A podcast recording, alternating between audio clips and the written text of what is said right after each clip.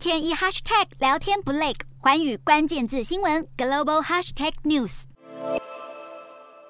与喀麦隆总理打完招呼，再从小女孩手中接过鲜花。法国总统马克宏连任后首度出访非洲，第一站来到喀麦隆，之后再赴贝南与几内亚比索。会谈主轴将围绕在谷物供应，因为俄罗斯入侵乌克兰加剧当地的粮食危机。另外，随着法国准备在今年完成从马利撤军，安全问题预计也会搬上台面。法国自二零一三年开始派兵到马利协助打击伊斯兰激进分子，但马利这一年来连爆两场政变。军头当家后，迟迟不办大选，与欧洲交恶之外，更在境内部署俄罗斯佣兵。法国于是在今年二月宣布将开始撤军。不过，马克宏也强调是部署调整，并非消失。除了反恐，中国、俄罗斯等强权在非洲的影响力亦不可同日而语。慎防大国见缝插针，填补权力真空，是马克宏巩固法非关系第一考量。